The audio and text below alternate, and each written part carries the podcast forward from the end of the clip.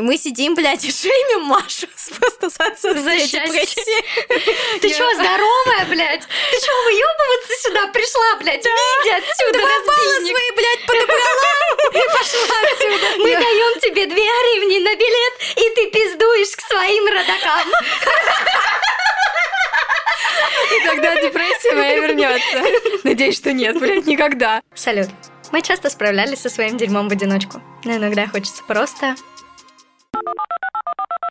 Алло. Алло, поддержка? Алло, поддержка. Алло, Алло, поддержка. Это подкаст о ментальном здоровье, где мы делимся неприглядными подробностями и историями, которые обычно слышат только самые близкие друзья. Я Оля, психологиня, заслуженная артистка театра одного актера и предводительница тревожных сырков. И со мной мои чудесные булочки. Новый сезон, новое представление. Вы не представляете, в каком я стрессе сейчас. Я Ксюша, семь пятниц в неделе, бережная бешеная, люблю котиков, командовать и танцевать под песни винтаж. Я Тамара, заучка-недоучка, удачливая неудачница и кошка-жена. Я Маша, женщина, проработавшая свои комплексы 152 сантиметра отваги и борьбы с тревожностью, знакома со всеми видами насилия, но ни одно из них больше не присутствует в моей жизни. Магистр в борьбе с депрессией. Вы чувствуете эволюцию? И это второй сезон, девчонки! Да, я вообще очень рада находиться здесь сегодня. И на сегодняшний день вас уже утром было 643, и я... 650 я смотрела 650, недавно. и я просто не верю в это. Выход этого выпуска будет тысяча, наверное. Я очень на это надеюсь. Я искренне благодарю вас всех за то, что подписываетесь, слушаете, пишите свой фидбэк. Это безумно приятно, это безумно мотивирует. И, конечно, спасибо Яндекс Музыке, с которой изначально пришлось немножко потрахаться для того, чтобы А, после... так все делается через постель. Нет, на самом деле никакой постели не было, просто дорогая Яндекс Музыка послушала и добавила нас в подборку, чтобы ощутить поддержку. Сегодня поговорим о том, как справляться с кризисом, как из него выходить, что это такое, и начнем мы с нашего любимого. Щит бинго! Итак, лот номер один. Вы начинаете сомневаться в себе, когда вам это не свойственно. У вас падает эффективность. Вы ощущаете себя неспособным ни на что. Вы больше не знаете, чего хотите. Вы потеряли то, Простите, Маша сидит ни одного загнутого пальца просто. вы потеряли то, на что ориентировались прежде. В вашей жизни происходят кардинальные изменения. Итак, я не загибала пальчики, потому что я слишком увлеклась. У вас что? У меня пять. Один, два.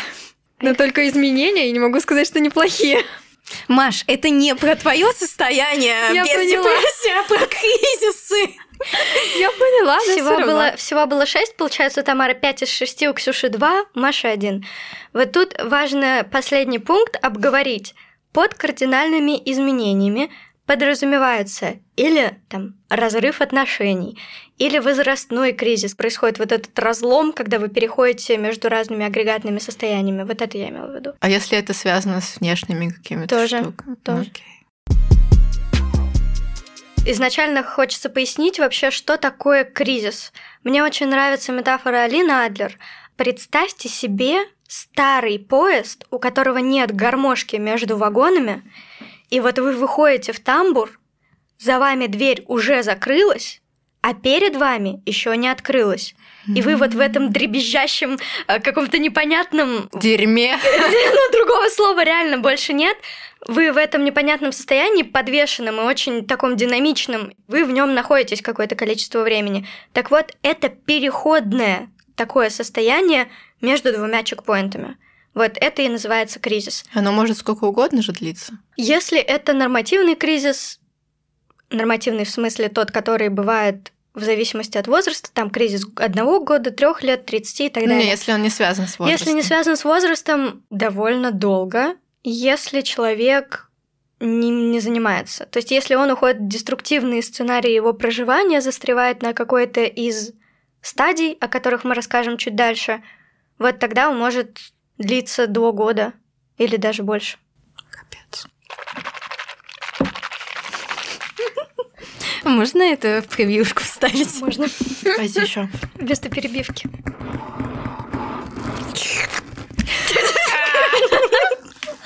Давайте не вырезать это.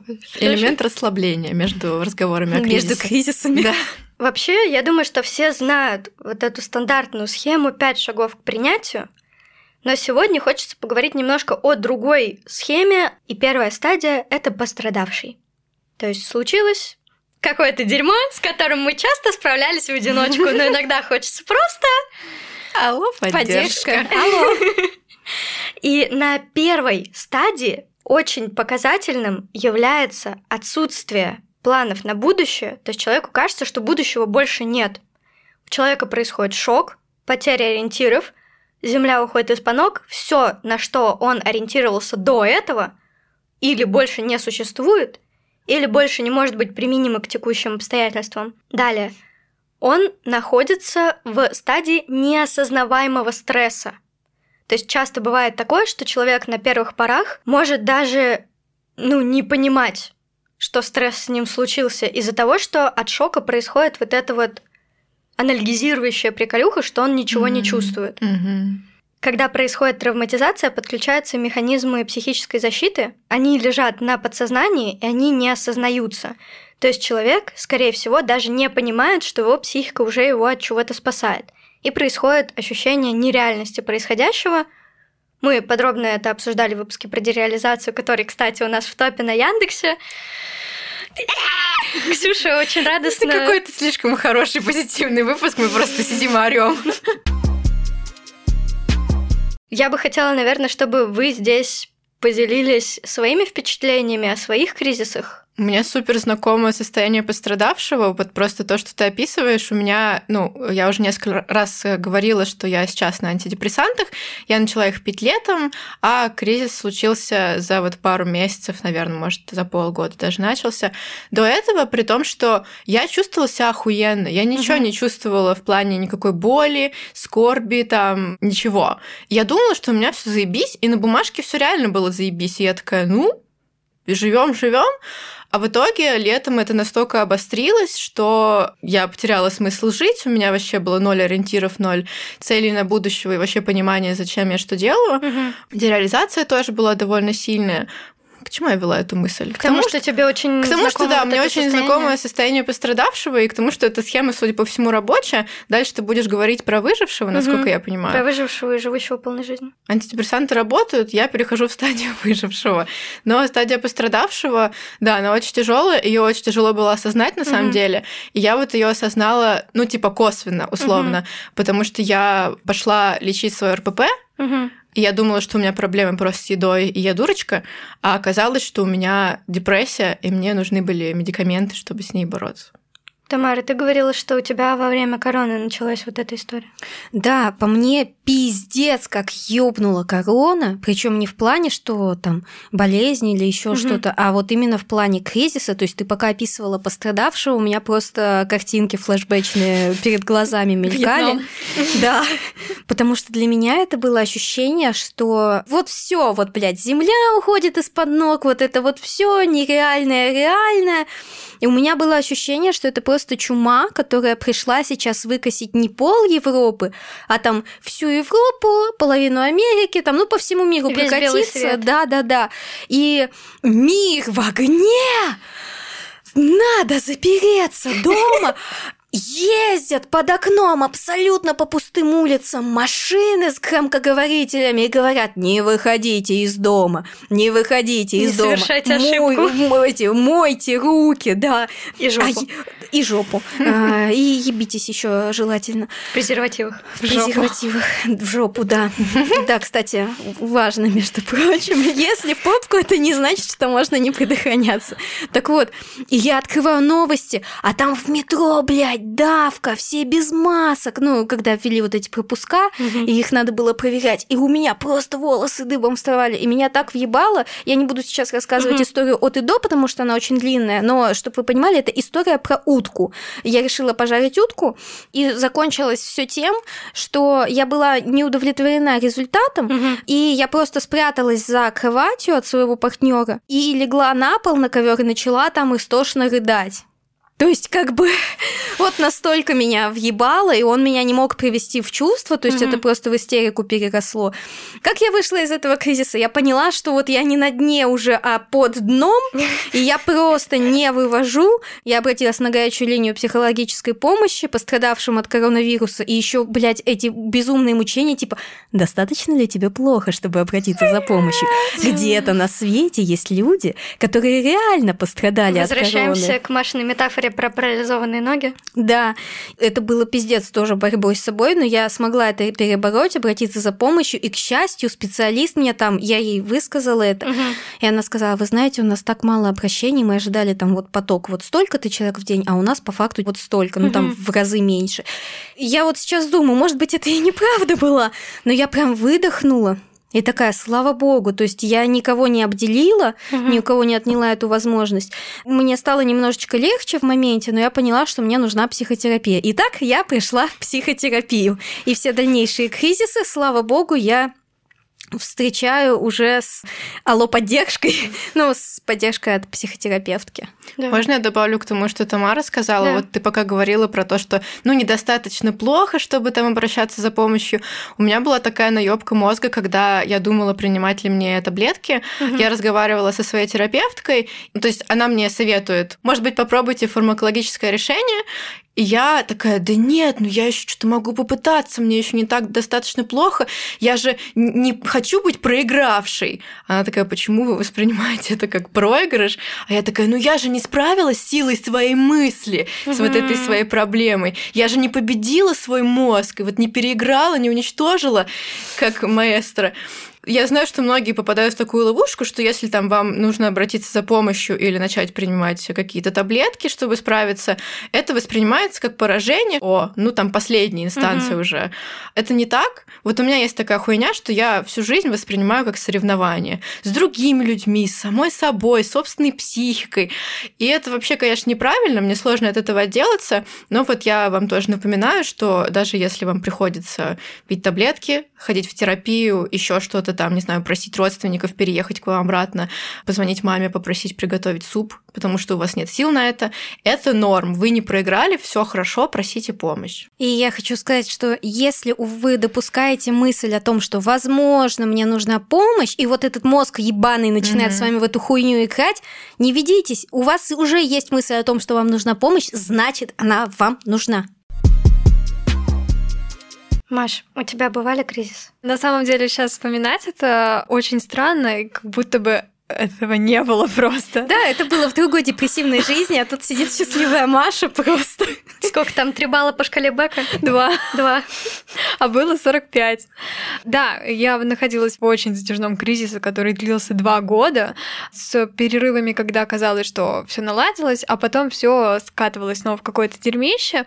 На самом деле я тот человек, которого нужно взять за руку и отвести, потому что мне все время кажется как раз вот тоже вот эта херня, что я недостаточно больная. Я недостаточно сильно там, не знаю, страдаю, болею или еще что-то для того, чтобы обратиться к врачу. И поэтому в моей жизни были, есть такие люди, которые просто буквально взяли и отвели за руку. Мгм. Это то, что меня спасло в кризисной ситуации, потому что иначе, мне кажется, я бы из нее никогда не выбралась. Основная ваша задача на первой стадии пострадавшего – это выразить свои чувства и разрешить себе проживать свои эмоции. Вы миллион раз уже говорил об этом. Вы не можете физическую часть вас, то есть ваши эмоции, куда-то выкинуть в мусорку, спрятать в шкаф, как уродский скелетик. Не, ну в целом-то можете на какое-то время. На какое-то время. Но проблема в том, что если нервный импульс уже создан, он должен быть реализован. Он может реализоваться где-то в другой области, и вам это абсолютно не понравится. Мгм. Одно время, когда был мой кризис, связанный с разрывом отношений, я абсолютно на спокойном ходила, как будто все в порядке. Полегчало мне только тогда, когда я прям, капит... я прям заставила себя прорыдаться. Мы там с бывшим партнером очень долго обсуждали все, все, что накипело, все, что я в себе блокировала. Мы там и кричали, хотя вообще никогда себе не позволяла даже голос на него повысить. Я никогда не позволяла там себе послать его куда-то нахуй или еще куда-то. Не дай бог, вы что, я же такая хорошая девочка, блядь. сука! И вот при том, что чаще всего, ну, в подростковом возрасте нахуй уходили люди пачками. В общем, суть-то в чем? В том, что важно реализовывать те импульсы, которые у вас есть. Проплакать вообще жестко плюсану, опять Мгм. же, при разговоре с моей терапевткой, когда вот я была в этой яме и уже собралась помирать, ну, без преувеличений, мы с ней разработали план, как из этого выйти, из состояния под дном, самые базовые вещи, и она мне сказала, плачьте, вот если каждый день вам надо, вы плачьте, а я не могла заплакать все это время, вообще я думала, что ну все нормально, все ок. Вот. И после того, как она мне разрешила поплакать, а, во-первых, она меня успокоила, что слезы когда-то кончатся, я в это тоже слабо верила. Они реально кончились, но вот мне кажется, примерно месяц я сидела дома, работала из дома, вообще не выходила, и я плакала, ну, примерно каждый день. Ну вот тут самое важное действовать согласно такому алгоритму. До того, как вы начнете выполнять это задание, загуглите круг эмоций, круг чувств, любую табличку можно из 12 шагов. Первое — это нужно заметить и назвать эмоцию. Ну, не эмоцию, возможно, это будет чувство. Что я чувствую? Далее определиться, где вы находитесь физически. То есть буквально я сижу в студии записи подкастов за чудесным круглым столом, я чувствую, как твердый деревянный стул под... касается, Впивается в мою впивается жопу. в мою жопу, да, касается моих бедер. Я ощущаю, как чудесный мягкий свитерок касается моих рук и плеч. Как правильно? Я думала, Плеч? мы сейчас пойдем по каким-то эротическим метафорам, расскажешь моих грудей. В общем, где вы находитесь физически? Я нахожусь дома, я нахожусь на работе, я нахожусь еще где-то. Далее, о чем эта эмоция? То есть про что она для меня? Чаще всего, например, агрессия направлена на ваше спасение. То есть эта эмоция говорит мне о том, что я нахожусь в опасности. Мгм. Далее, определить потребность. Какая у меня потребность? У меня есть потребность в безопасности. Я хочу находиться в безопасности. И далее отреагировать действием. То есть, как вы можете удовлетворить эту потребность прямо сейчас или там в течение некоторого времени. Я могу побить подушку, покричать в нее, я могу там вызвать на бой человека На стрелку. на стрелку, стенка на стенку за школой, давай после шестого. Натянуть глаз на, на жопу. Вот. И основная мысль в том, что не бойтесь выражать свои эмоции, не пытайтесь их блокировать, разрешите их себе. Это не стыдно, это не слабость, это не делает вас каким-то недостойным. Это то, что чувствуют все люди, потому что в кризисе очень часто бывает чувство вины. Мгм. А вина и блокировка эмоций в совокупности это депрессия, дорогие мои. Это вот реально две половинки одной жопы депрессии. Ксюша весело машет ручкой. Блин, да, мне кажется, на самом деле, что этот шаг, он самый ключевой, потому что дальше все как будто по маслицу гораздо легче проходит. И вот как только ты разрешаешь себе посмотреть в глаза своей вот этой чудовищной черной хуйне, которая постоянно живет с тобой в комнате, и ты таскаешь ее на своих плечах еще и на работу. И как мы говорили про выпуски про чувство вины и стыда, чем больше ты смотришь на своего врага, тем менее страшным он становится. Да. Потому что ты понимаешь, что с ним делать хотя бы. У меня была такая фигня с тем, что я была несчастной, и мне казалось, что я как-то слишком долго несчастлива, и это неправильно, и пора бы это уже заканчивать. Но у меня вот не получается, и чувство вины давило, и я подавляла в себе все, что мне хотелось сделать, а там плакать, разговаривать о своей проблеме, еще что-то такое. И я когда пришла к психологу, она сказала, можно, можно долго. Я вам разрешаю, страдайте. Ой, кстати, да, про долго я тоже все время жалуюсь, что да что-то как-то уже слишком долго я это проживаю, меня уже как-то так не должно быть. Она такая, ну вам кто определил это долго? Вы можете сколько угодно по времени, вот сколько вам требуется, столько и проживаете. Я такая, я слишком долго злюсь. Она такая, нет такого понятия, как слишком долго в психотерапии. Что я пока достану тогда Ты- Что там, э, шкала депрессии Бека? Я тоже думала, что ты сейчас просто... Нет, я хочу губы намазать, они сохнут ужасно. Да знаете, что мне страшно нравится? Есть стигматизация ментальных заболеваний, да, ну, ментальных расстройств.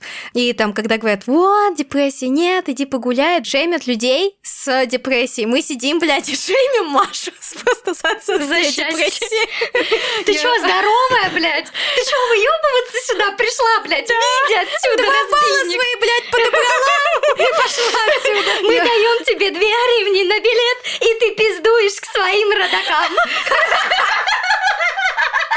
И тогда депрессия моя вернется. Надеюсь, что нет, блядь, никогда. Бля, это пойдет на начало выпуска, не ебет. Вторая стадия — это выживший.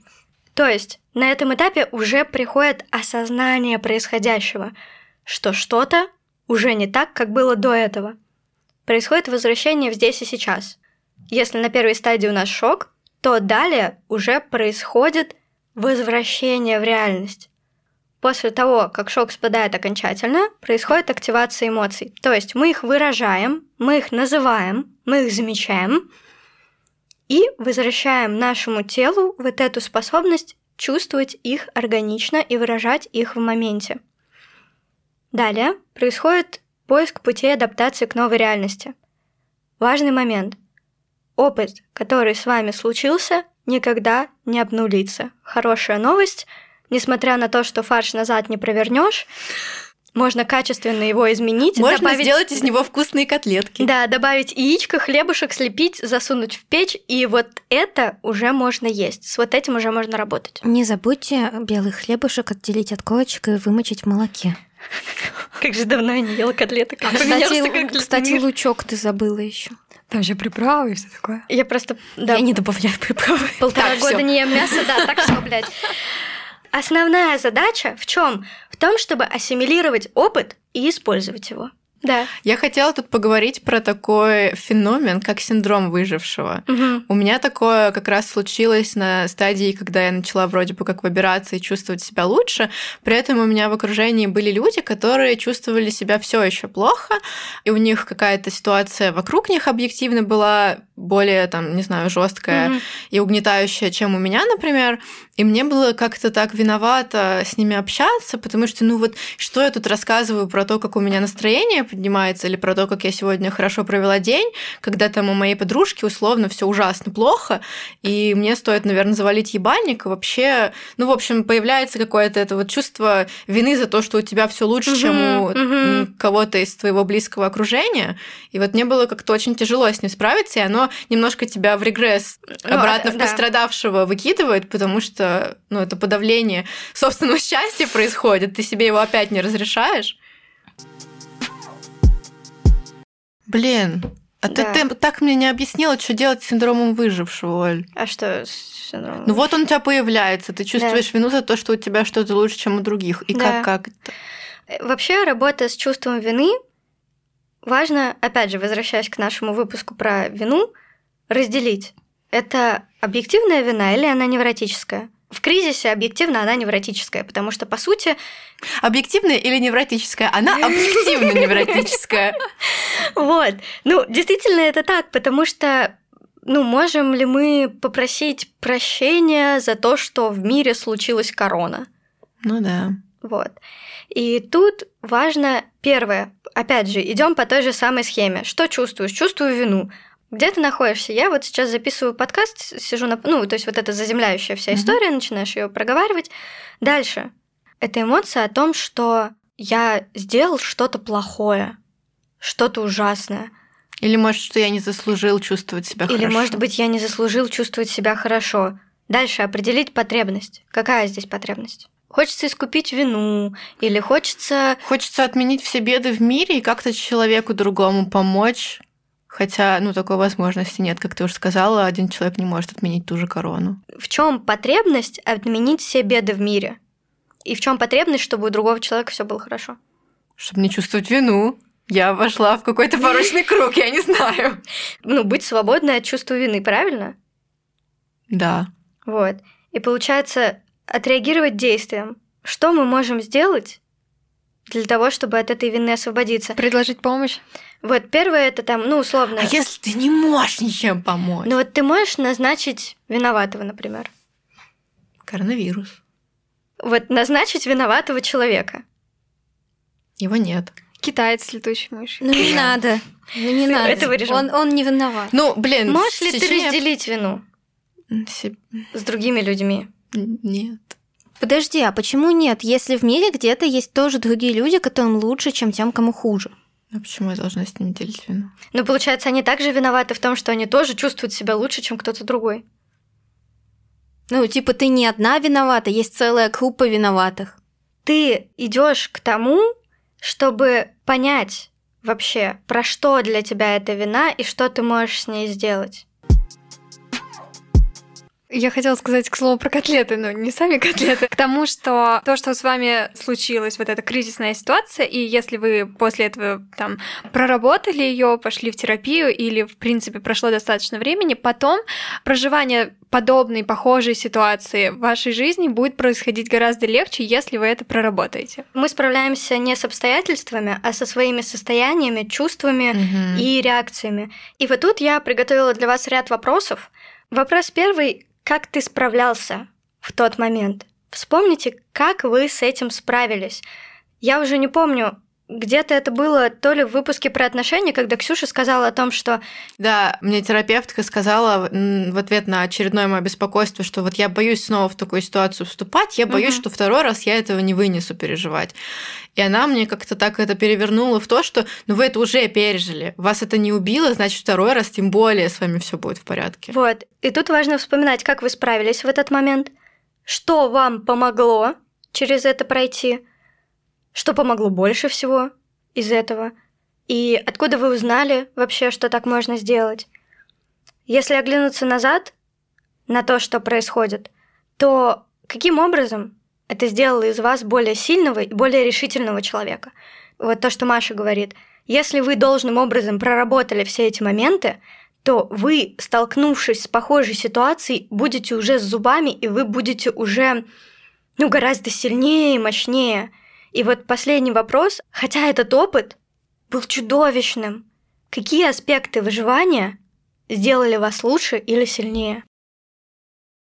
Тамара, вот ты говорила про свое состояние во время короны. А что тебе помогло вообще из этого выйти? Если честно, слушая этот список вопросов сейчас и до этого, когда мы его Мгм. тоже с тобой незадолго до записи обсуждали, я понимаю, что я вообще не понимаю этот вопрос, объясню почему. Мгм. Вот как вы справлялись? Да в смысле, я никак не справлялась. Кризис это же не какое-то одномоментное действие, да, Мгм. это процесс, это что-то Ну, континуум растянуто. Да, спасибо, континуум, в общем. Вот я на протяжении этого континуума абсолютно не справлялась, и мне становилось только хуже. И как я могу ответить на вопрос, как вы с этим справлялись? Вот как вы с этим справились, это вообще другой вопрос. Погоди, может быть, здесь имеется в виду попытки, какие предпринимались попытки с этим справиться, и что из них помогло? Что вы делали? Как бы... Не может быть такого, что ты вообще ничего не делала. Да. Даже какие-нибудь нездоровые Ты же пошла в копинги. психотерапию. Да, ты пошла в психотерапию. У меня, например, вот когда во время короны, у меня тоже был довольно хуёвый период, Мгм. я там рисовала каждый день. Меня Мгм. это очень отвлекало и расслабляло. И несмотря на то, что я не осознавала, что это то, как я типа справляюсь, Мгм. я это просто неосознанно сама себе придумала, как э, Еда тот же способ, да, копинг. еда. Я, кстати, тоже рисовала в карантин очень много. Вот. Работу я пис- себе Я нашла. писала этот... Я писала курсач и сделала огромные исследования, потому что мне просто было больше нечем заняться. Окей, давайте я вам опишу свой день в карантин, и вы мне скажете, потому что я не понимаю, что из этого копинг, Ну вот смотри, а что тебе из этого-то помогло по итогу? Так, блядь, мне из, из того, что я делала в карантин, Мгм. нихуя не помогло. Мне помогло только то, что я вот обратилась на горячую линию. Но это как бы был переломный момент, вот когда я стала потихоньку вылезать из кризиса, но тут сошлось несколько факторов. Во-первых, карантин закончился, ну или он Мгм. там уже заканчивался. Вот. Во-вторых, это помощь извне, вот Мгм. эта горячая линия. А как бы все, что я делала до этого, я что делала? Я лежала, плакала, смотрела тиктоки, была на грани голодных обмороков, потому что я не находила в себе сил поесть, как бы я не хотела Мгм. есть. Потом я засыпала. Ну, это моя реакция на сильный голод. У меня садится батарейка, я просто засыпаю. Потом приходил Саша вечером, видел меня в состоянии, что я руку поднять не могу в кровати, и кормил меня. Вот что из этого, блядь, Ну, мне смотри, помогало смотри, получается, я лежу, плачу, получается, что ты уже выражаешь свои эмоции, ты выпускаешь свои слезы. Я смотрю тиктоки, ты отвлекаешься, смещаешь свой фокус на вот это.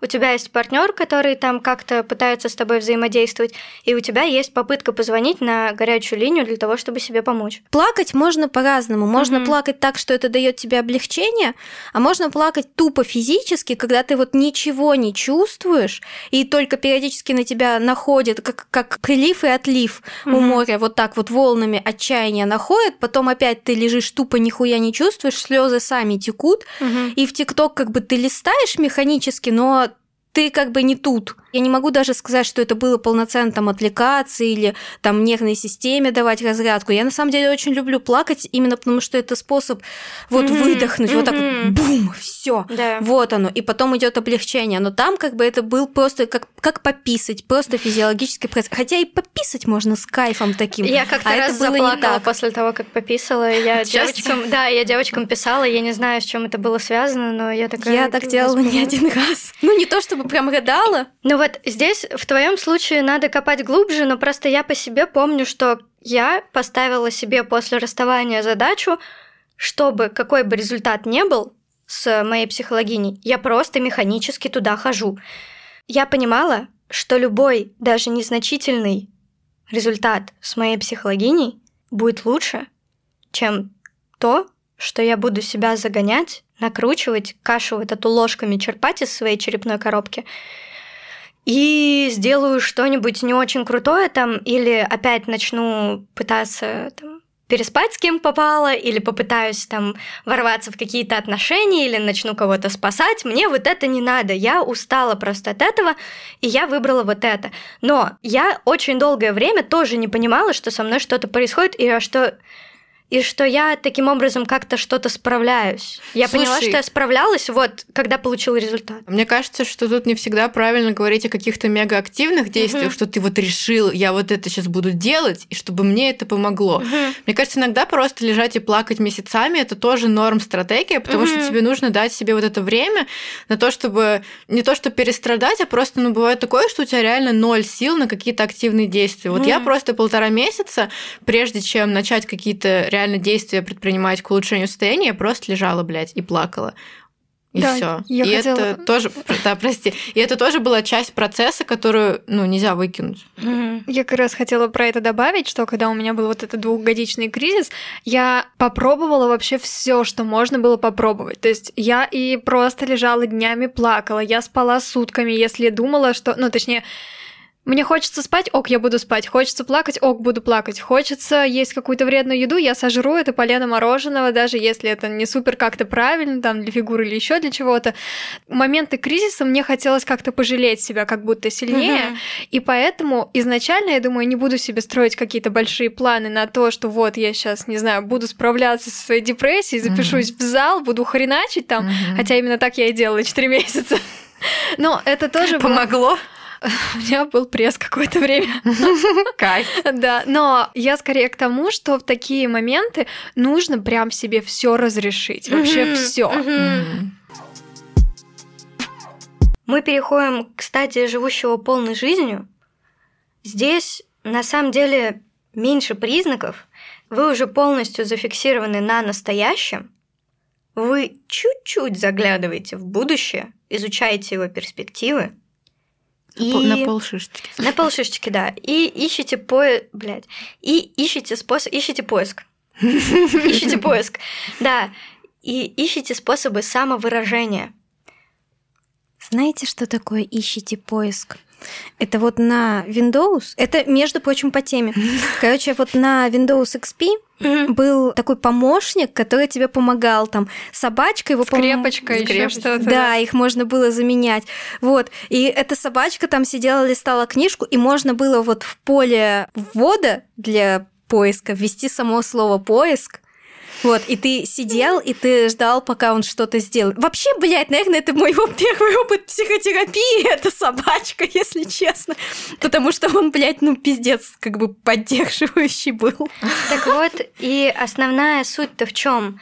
В том, что на этом этапе вы уже отреагировали все свои эмоции, которые у вас были, вы уже приняли тот факт, что так, как раньше, больше не будет, и вы уже идете к тому, чтобы жить полную жизнь, но не такую, какая у вас была до этого кризиса, а какую-то абсолютно другую. То есть это не значит, что все, вы там 10 упражнений сделали, на психотерапию походили, все, вы обнулились. Обнуление не работает. Никакой опыт вообще нельзя обнулить. Опять же, его можно только переработать. Маша так кивает. э, Активно, Активно. очень киваю, потому что да, согласна со всем. Когда ты все это проработаешь, когда все это стабилизируется в какое-то нормальное состояние, ты потом смотришь вообще на привычные для тебя вещи, на привычные сценарии жизни. В общем, все в тебе изменилось за это время, и это хорошо. Очень важно помнить о том, что вы гораздо мощнее, чем вам может показаться.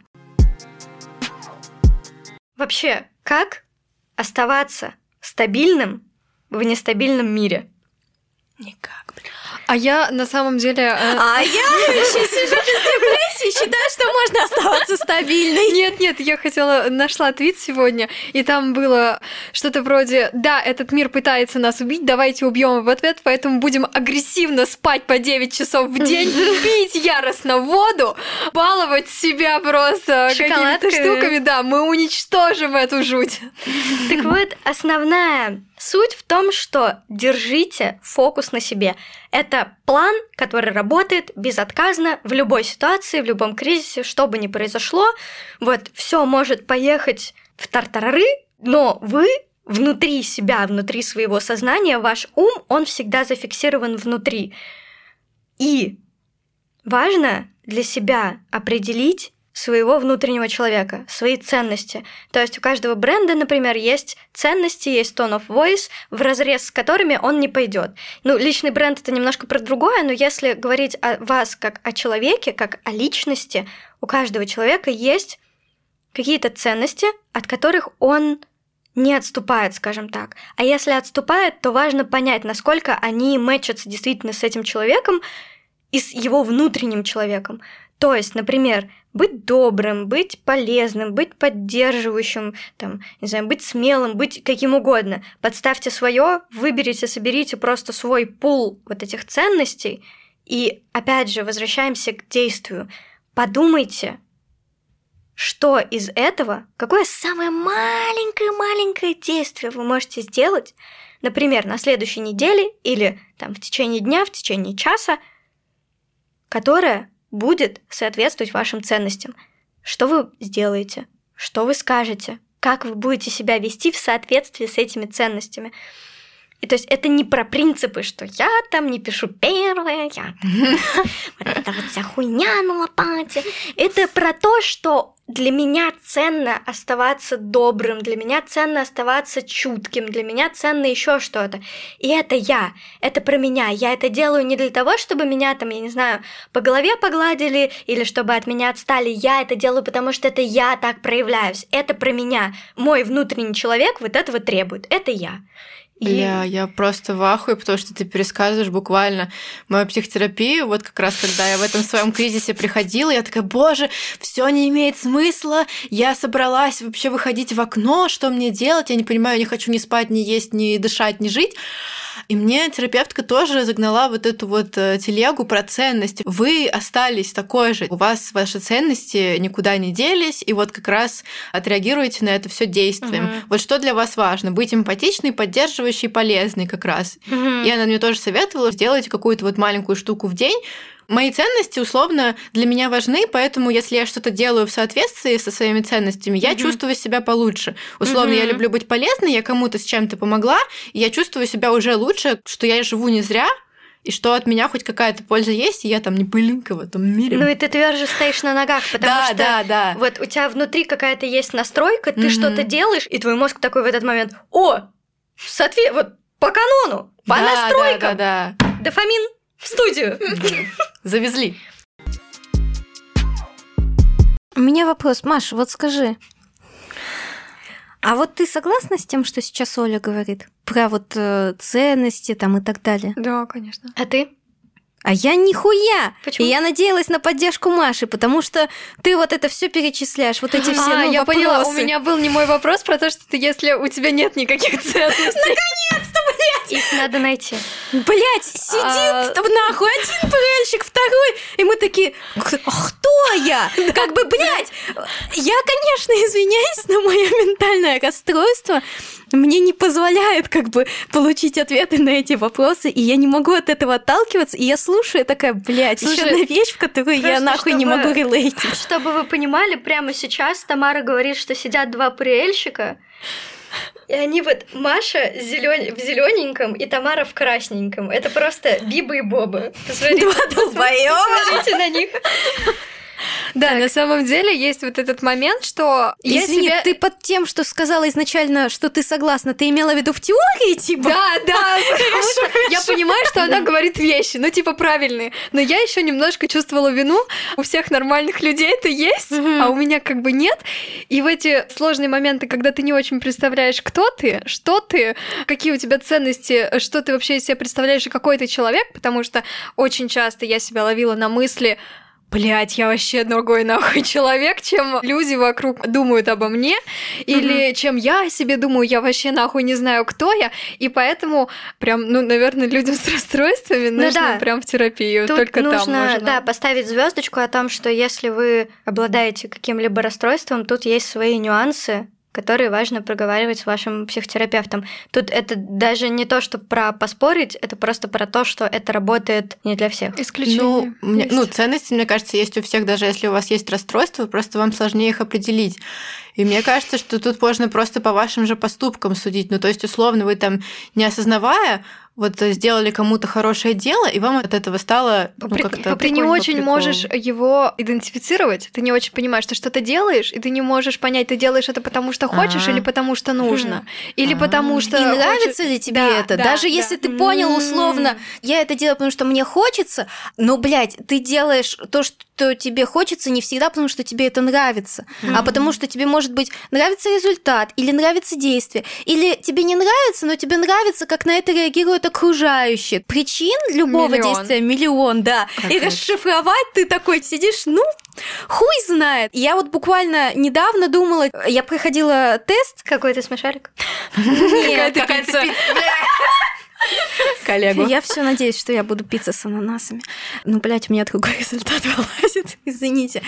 Я проходила какой-то тест, не помню какой, но там было что-то про то, что там, типа, насколько ты добрый, насколько... А, вот это вот хуйня! Да, lawful evil, chaotic good, вот это А. вот все. Там вопрос условно, грубо говоря, типа, вам нравится помогать людям? Я такая, да. Вам хочется там делать добро людям? Я такая, да. А вам нравится намеренно злить людей? Я такая, да. А вам нравится злить людей, там, не знаю, расстраивать их, еще что-то? И я думаю, блядь, ну если это во имя справедливости, то, конечно, да, похуй на их чувства, блядь, ебашим. И я понимаю, что это абсолютно не мэчится с идеей того, что, ну, я хочу быть полезной, я хочу помогать, я хочу творить добро. Это, блядь, две нахуй противоположные вещи. Ну, это, собственно, опять же, возвращаясь к тому, что мы уже сказали, о том, что если вы находитесь в рамках клинической нормы, если вы не обладаете расстройствами, для вас один путь.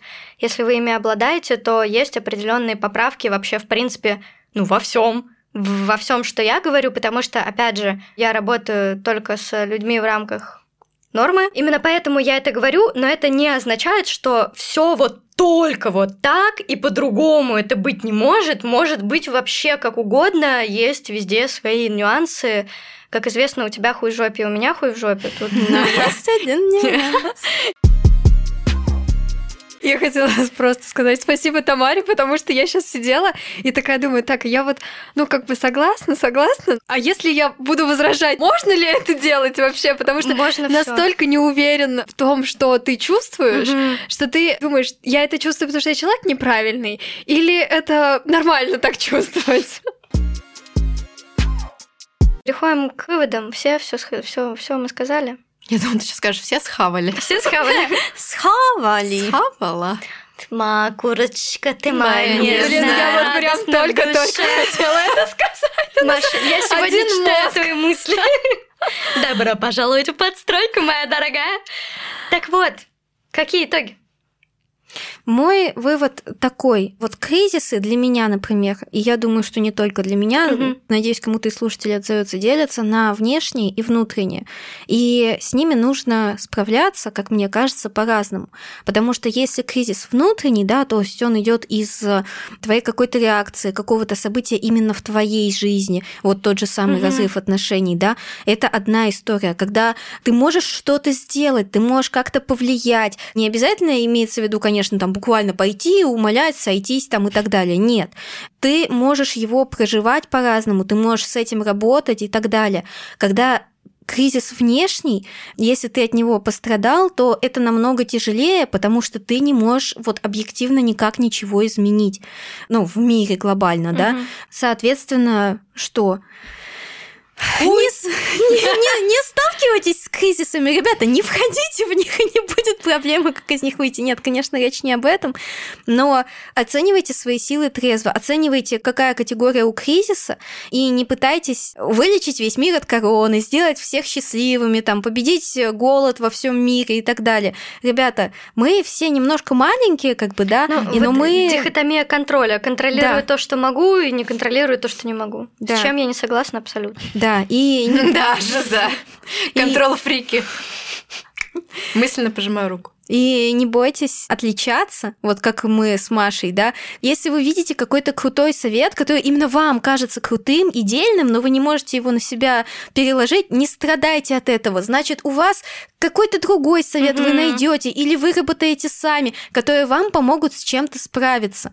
Нет универсальных советов. Мгм. Есть советы, которые подходят большим группам людей, но они тоже не охватывают 100% населения. Мой спич в том, что ты все переживешь, но кем станешь после этого? Если ты вы находитесь в кризисной ситуации, то важно понять следующее. Вы уже в ней. Отменить это никак нельзя. Вернуться назад никак нельзя. Поэтому это мэчится с Ксюшиным высказыванием, что нужно принять это. Также нужно помнить, что то, что происходит, это непереоцененный опыт, который на самом деле никак невозможно оценить. И даже если хочется, чтобы его не было, он уже есть. Все, ну с этим никуда не денешься. И от этого никуда не денешься. Поэтому просто попробуйте замедлиться, наверное. Заземляться, Заземляться, да. И так будет не всегда. Это, Это очень важно, да. Это не да, это может длиться сколько угодно. Не ставьте себе ограничений, что вот я буду страдать до Нового года, а потом жизнь должна Новая наладиться. Да.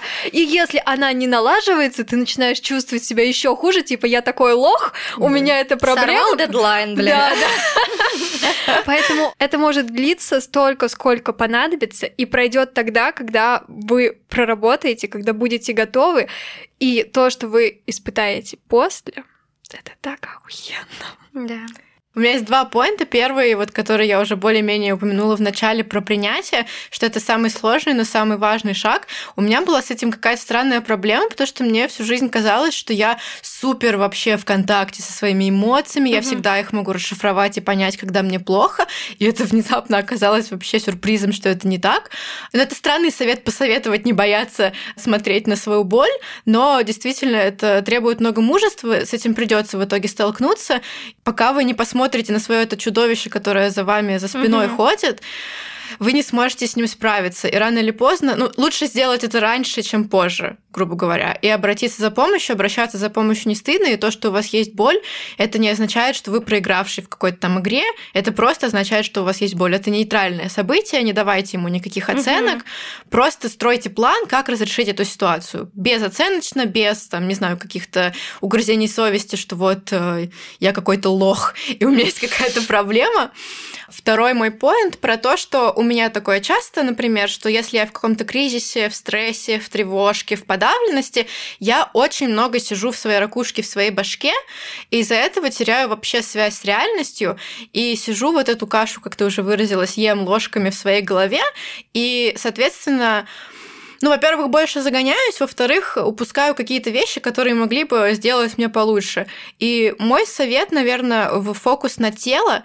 Я не хочу называть это заземлением, это может быть все что угодно. Даже просто тактильный контакт там с партнером, с друзьями, простые, блядь, объятия, подержаться за руку. Я помню, как я просила Тамару подержать меня за руку, когда мне было тревожно, и мне реально стало от этого легче. В спорт въебаться тоже в целом нормальная тема, потому что ты сконцентрирован на теле и какие-то эндорфины. Но это супер бейсик советы в стиле «иди погуляй», но на самом деле забота о теле, когда у тебя тело на химическом уровне как какие-то штуки вырабатывает, у тебя голова тоже успокаивается. Это все такая связка, которая работает в обе стороны. Да. Когда у тебя тело спокойнее, у тебя голова спокойнее, я вот это на таблетках очень сильно чувствую, они притупляют мою тревожность, и у меня из-за этого меньше гораздо каких-то гнетущих мыслей, потому что мой мозг как будто такой ну, тело спокойно, Мгм. никакой опасности, значит, нет, Мгм. значит, мы не будем сгоняться, просто живем жизнь, делаем дела. Я согласна с тем, что важно работать именно через тело. То есть, если вы не тактильный человек, опять же, возвращаемся там к ощущению, как вас касается одежды, как ваши ноги касаются пола, от себя скажу, что тормозите свои импульсы, разрешайте себе сделать то, что вы хотите, но через 15 минут. Вот мы про это говорили в самом первом выпуске про РПП, Мгм. что это тормозит компульсивные переедания. Второе. Помните, что у вас нормальная реакция на ненормальную ситуацию. Не забывайте выполнять свои рутинные задачи. Сделайте что-то для своего здоровья, как физического, так и ментального. Что-то хорошее, что-то новое на постоянной основе. Сделайте что-то абсолютно новое, что вы никогда не делали раньше. И сделайте то, для чего всегда нужен был какой-то особый повод или нужный момент. Действуйте. Обнимайте близких, говорите, что вы их любите. Делайте что-то полезное для себя и для своего тела. Оставайтесь бережными. Подписывайтесь на наши социальные сети по кодовому названию «Алло, поддержка», на наш телеграм-канал, записывайтесь на консультацию и до скорых встреч. Всех чмок-пупок. Woo!